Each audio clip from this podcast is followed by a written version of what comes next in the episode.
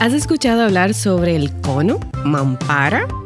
O como es llamado muchas veces, cono de la vergüenza? O más técnicamente, ¿has escuchado hablar sobre el collar isabelino? Pues de eso vamos a estar hablando en este episodio. Hola, ¿qué tal? Un gusto saludarles nuevamente desde esta plataforma de podcast. Escuchas a Virmari Vázquez y también está Hazael. Hola, Haza, ¿cómo estás? Hola, hola, ¿qué tal? Muchos saludos para todos y gracias por sintonizarnos. Bien, pues entonces en este episodio vamos a estar hablando sobre el collar isabelino. ¿Tú has escuchado hablar del collar isabelino? El collar isabelino. Sí. Eso me suena como a la Edad Media o algo así. algo así. Por casualidad, Preciosa ha usado en algún momento collar isabelino. No sé si algo tan fashion como eso, pero en, en, algunas ocasiones sí a ella le han puesto un collar eh, luego de algún tipo de procedimiento o algo así. No sé si ese es el eh, isabelino. O... Exacto, exacto. Pero fíjate, tú hablaste que te suena como que edad media y justamente eh, se llama collar isabelino a, un instrumento que utilizamos para, bueno, vamos a desglosarlo un poquito más, para ciertos procedimientos en perritos y gatitos, en caninos y felinos, ¿verdad? Pero fíjate que el nombre de collar isabelino viene por un instrumento o un accesorio más bien que utilizaba eh, en tiempos de, la reina Isabel I en Inglaterra eh, para, el siglo XVI. Eh, Esta moda incluía como, eran un tipo de cuellos altos y eran llamados gorgueras. Entonces, a eso es que conocemos hoy, más o menos, bueno, en, ya a, nivel de veterinaria, pues collar isabelino, que muchas veces también es, son llamados cono o cono de la vergüenza o mampara, porque se parecen, ¿verdad?, a las lámparas que utilizamos en la casa, pero invertidas. Entonces, este, este artefacto, este instrumento es muy utilizado en la clínica diaria veterinaria. Es un instrumento favorable cuando justamente tú decías que preciosa, en algún momento que se eh, realizó algún procedimiento, por ejemplo, cuando se le realizan cirugías, por ejemplo, la castración, esterilización, se le coloca el collar isabelino para evitar que ellos se laman la herida y, así no se puedan levantar las suturas, no se quiten las suturas. Em, en ocasiones también cuando hay procesos alérgicos para que no se automutilen, para que no se muerdan, por ejemplo, la automutilación por, por, por X o por Y, porque tienen algún proceso alérgico eh, X y comienzan y se lamen excesivamente o se muerden excesivamente, el collar isabelino, el conito, pues ayuda a evitar este tipo de, trastornos. Oh, y una pregunta, porque esos collares yo he visto que los hay en a veces diferentes eh, como tamaños, hay algunos que son como más larguitos, otros lo veo que son más cortitos.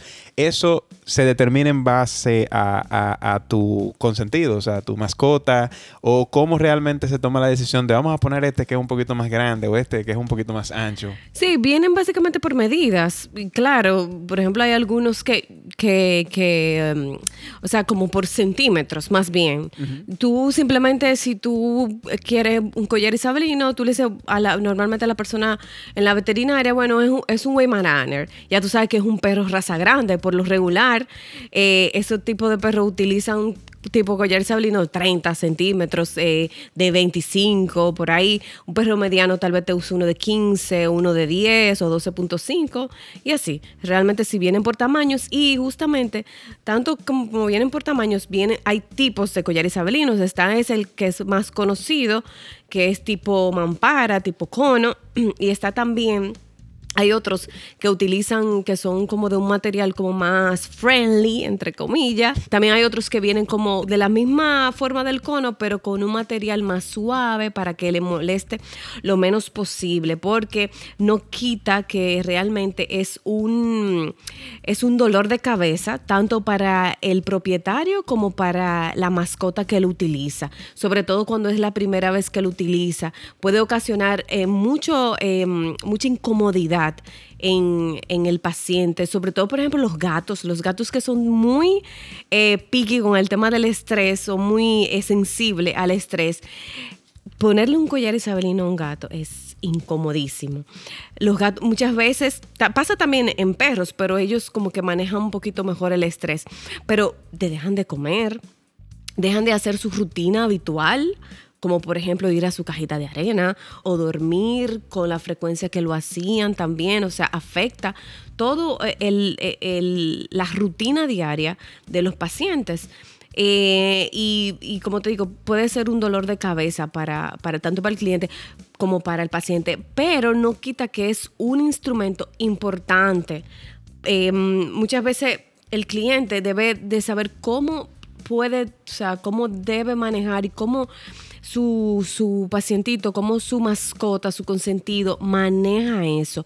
Porque muchas veces el veterinario indica el collar isabelino, pero de repente tú te das cuenta que no pasa nada, que el perrito o el gatito, si te lo indicaron porque para que no se lama la herida, tú lo puedes observar, se lo quita y tal vez no, no, lo, no se la lama, no se da ni cuenta que está pasando, que hubo una cirugía por ahí.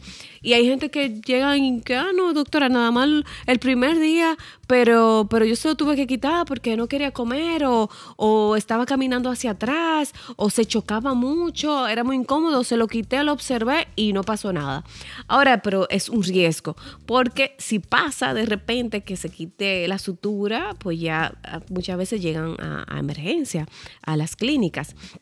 Pero eso, eso, el collar viene siendo una herramienta que entiendo que todo propietario de mascota debe de tener en, su, en la casa, porque si se hace una herida, el perrito, el gatito, va, tiene la tendencia a automutilarse o a lamerse para curarse la herida.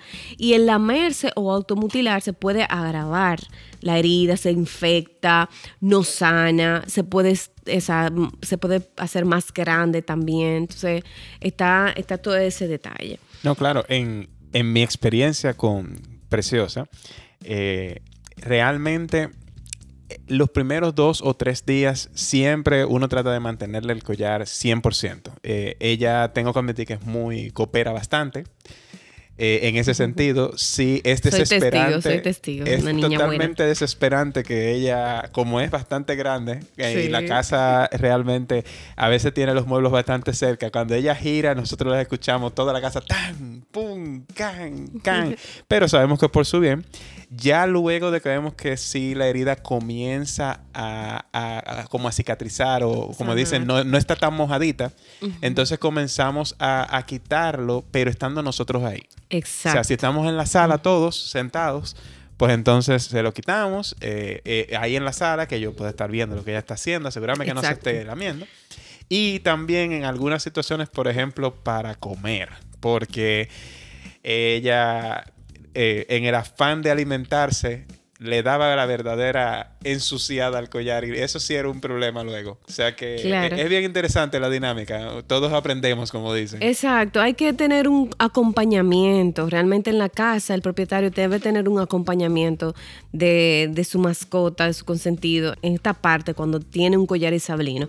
Y el collar isabelino, ya como lo habíamos mencionado, se utiliza para proteger si tienen vendajes, por ejemplo, que no se lo vaya a quitar, si en, en, en el internamiento en la clínica tiene algún catéter colocado también para que no se lo vaya a quitar, eh, protección de heridas, como había comentado, eh, evitar que se quiten las suturas, los puntitos, evitar el autotraumatismo, que esto es muy utilizado en pacientes alérgicos que tienden a lamerse y automutilarse o pacientes que son eh, ansiosos, que se pueden hacer, hay alguna condición que se llama granuloma por lamido, que se lamen excesivamente, se hace una lesión y bueno, y el collar isabelino pues eh, está indicado en estos casos.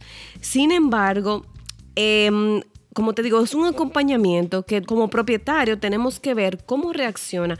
Muchas veces tiende, tiende a ser, a veces, como decimos nosotros, sale más la sal que el chivo, porque le ponemos eso para que esté tranquilo, para que no se lama, pero ellos buscan la manera. Entonces, ¿qué pasa? Como tú puedes observar y tú dices, no, pero esto no me está funcionando, es bueno que eh, tú como propietario, tú sepas, mire doctor, no me está funcionando. O sea, el perrito o el gatito se sigue rascando.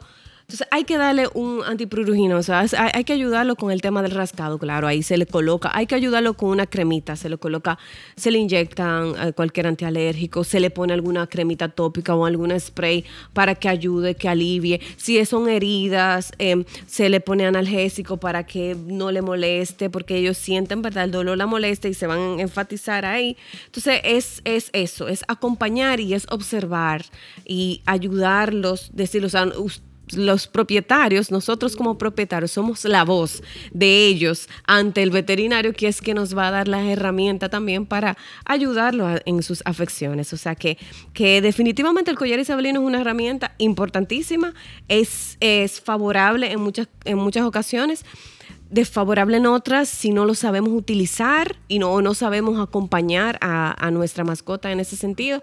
Por lo mismo, entonces nosotros tenemos que estar observándolo y, y llevándola al, al, al, pie de la letra también igual. También si no sabemos cómo utilizarlo, es bueno preguntar, o sea, orientarnos. Es bueno preguntar al, veterinario, a los técnicos, cómo puedo utilizarlo, cómo se lo coloco, cómo se lo quito, eh, cómo puedo hacer, mira, me funciona de tal manera, no me funciona de esta, y también, pues, eh, el veterinario y los técnicos pues nos darán la ayuda y nos orientarán en ese sentido. Y una pregunta súper importante para mí porque fue un error que cometí la primera vez que estuvimos en ese proceso y con ese procedimiento. ¿Son reutilizables? Claro que yes. Claro que sí. No cometa mi error. Sí, lo, eliminaste, lo botaste. Terminado el proceso, sí mismo lo di para afuera. Por lo regular sí son reutilizables. Eh, de hecho, hay unos que vienen con un material bien resistente porque la verdad es que los perritos se chocan, muchos llegan a morderlos. Entonces, si, si están en buenas condiciones, eh, claro, se puede reutilizar perfectamente, se puede guardar y como te digo, es una herramienta que es importante tener en la casa para cualquier, cualquier emergencia, como por ejemplo un trauma, una herida, colocarla para que no se lama excesivamente o no se vaya a lastimar y demás. Igual también los collares sabelinos son muy bien utilizados cuando hay procesos a nivel de la cara, o sea, si hay una úlcera corneal o hay alguna, un procedimiento que se realizó en la cara, en la boca, en los ojos, en la nariz, también son bien utilizados para que el animalito a través del collar pues no se llegue, no se rasque. También es importante mencionar eso. Esto ha sido todo por este episodio. Muchísimas gracias por acompañarnos, por eh, buscar información para sus consentidos. Es importante que sepan que estamos posteando todos los lunes, o sea que pueden esperar el próximo capítulo y los esperamos por aquí. Un muy fuerte abrazo de parte de nosotros para todos ustedes. Adiós.